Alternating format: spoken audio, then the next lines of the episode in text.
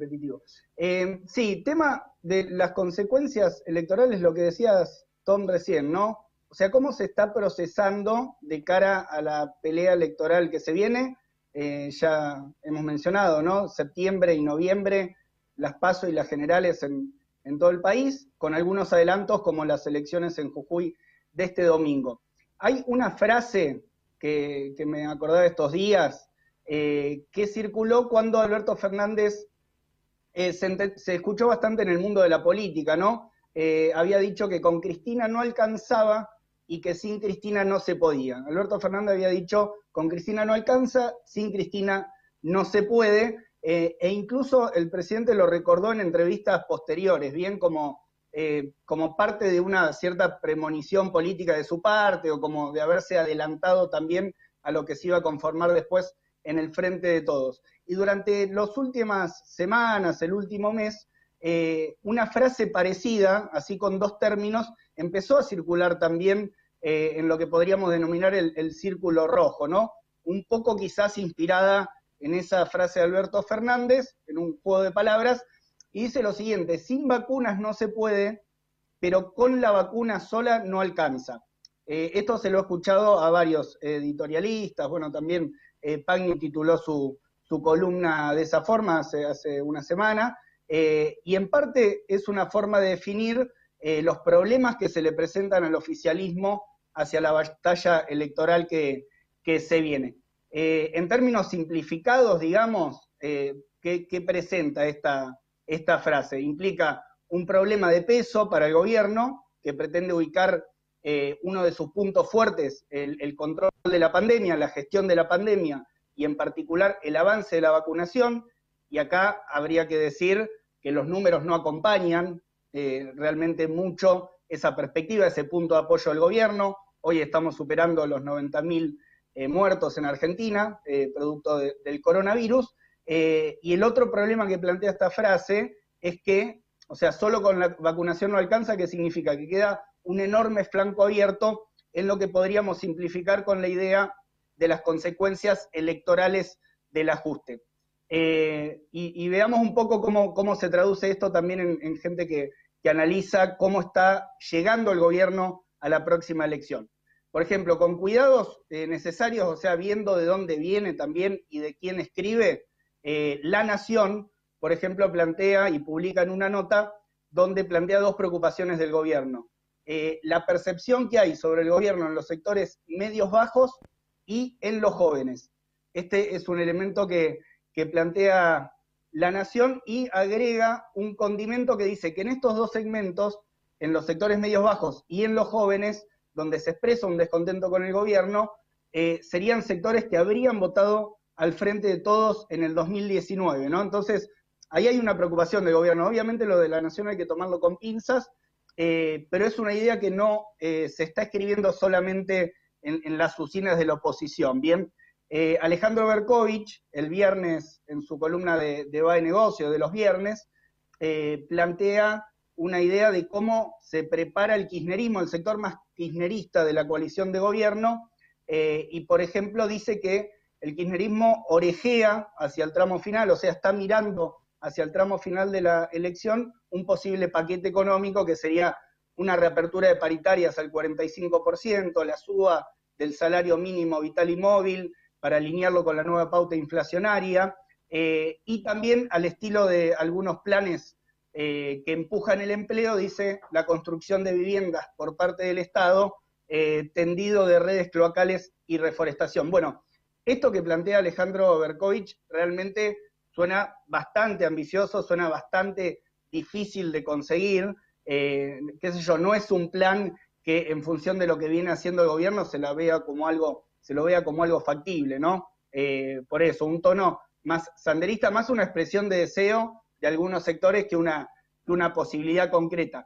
Pero eh, alguien que escribe mucho en general, que está muy atalonado en la defensa del proyecto oficialista, como es en el, en el newsletter de Cenital y después también, bueno, es, periodista de C5N, también toma la idea esta de que con la vacuna no alcanza y dice, vacunas, condición necesaria pero no suficiente, eh, y plantea ahí que el deterioro de la imagen del gobierno empieza a preocupar incluso a los sectores que dentro de la coalición oficial están más entusiasmados con los números que muestre la economía en los próximos, en el próximo semestre, más bien dicen en el último semestre previo a las elecciones, ¿no? O sea, los que están esperanzados, incluso los que están esperanzados con que la economía repunte un poco, eh, ven este problema, ¿no? De que con la vacuna sola no alcanza y que hay otros problemas que el gobierno tiene que dar respuesta y que no, que no lo está haciendo. Un paréntesis acá, porque en el sector de los más optimistas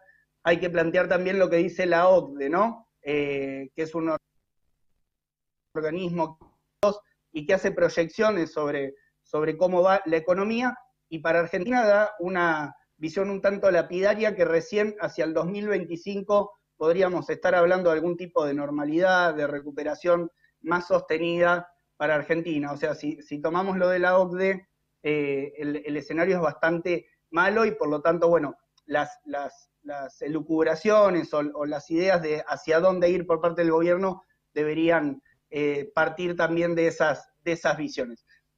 ¿A dónde vamos con todo esto? Se abren dos preguntas. Una es qué hay detrás de estas preocupaciones del gobierno y otra es qué posibilidades o qué perspectivas se abren. O sea, lo que está detrás de estas preocupaciones por parte del gobierno centralmente es el problema de lo que podríamos definir como desencanto o dicho de otra forma, como ese choque de expectativas entre lo que se había, eh, lo, que, lo que un sector votó, digamos, eh, y que se está experimentando eh, con el gobierno, ¿no? La expectativa entre lo que podía venir a resolver luego de cuatro años de macrismo, un fuerte ajuste que había aplicado el macrismo, y que no ven que el gobierno al frente de todos, digamos, esté al menos resolviendo lo fundamental de eso, incluso más, o sea, hay, hay sectores y, y, hay números donde refuerzan ¿no? algunas tendencias, el problema del crecimiento de la pobreza, el problema de los salarios totalmente por debajo de la inflación, eh, o sea, esos son motores fuertes del desencanto.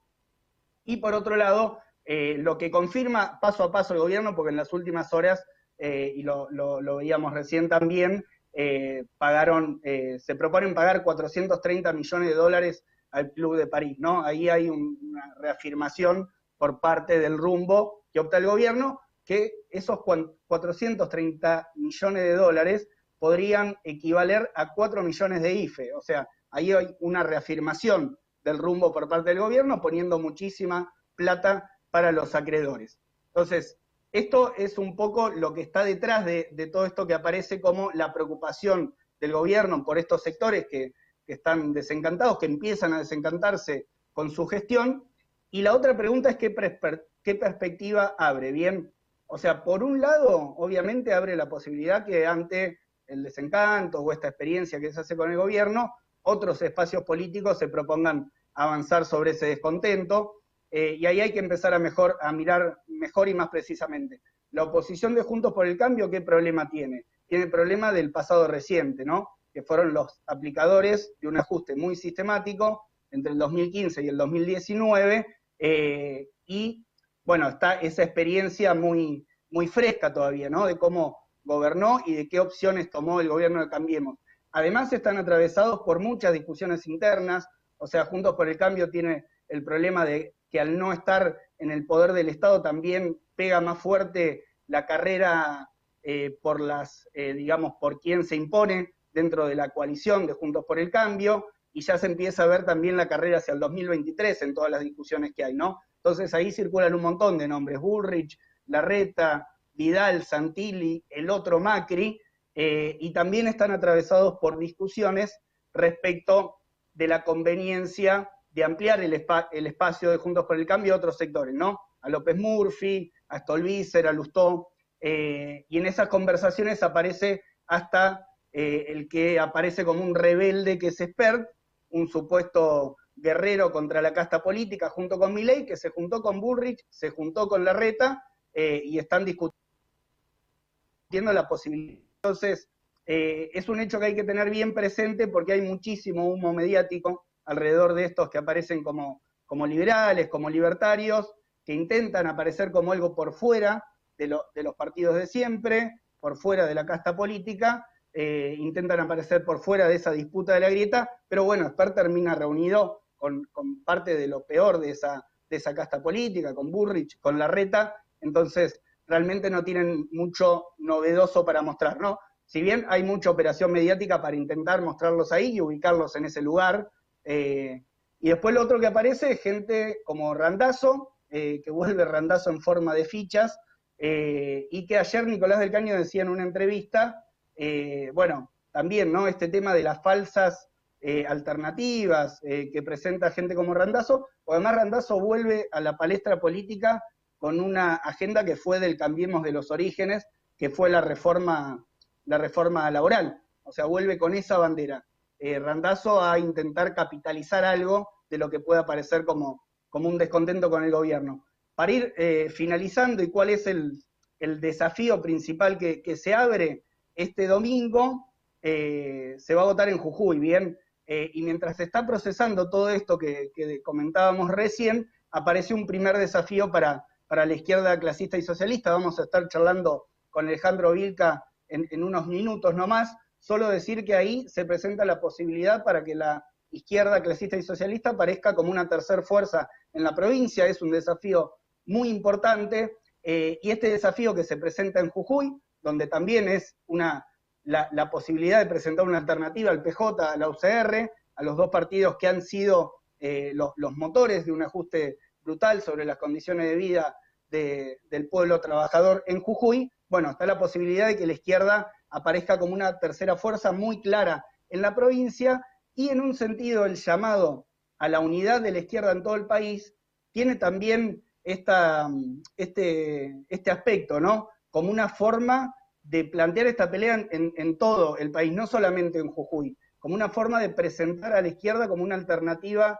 unificada ante los dos grandes proyectos que aparecen, el del oficialismo y el de este posible reacomodamiento Juntos por el Cambio, eh, pero que es en general lo mismo, o sea, los que efectuaron el ajuste del 2015 a 2019 y el gobierno que ahora eh, no, no logra, digamos, resolver esos problemas y se le está expresando con un sector que, eh, está desencantado con las políticas del gobierno. Entonces, eh, tanto en Jujuy como en el conjunto del país aparece esta posibilidad de que la izquierda aparezca como una, como una tercer fuerza. Eh, y esto no es solamente una expresión de deseo, si se quiere, sino sobre todo es una oportunidad abierta, pero también es un desafío militante, ¿no?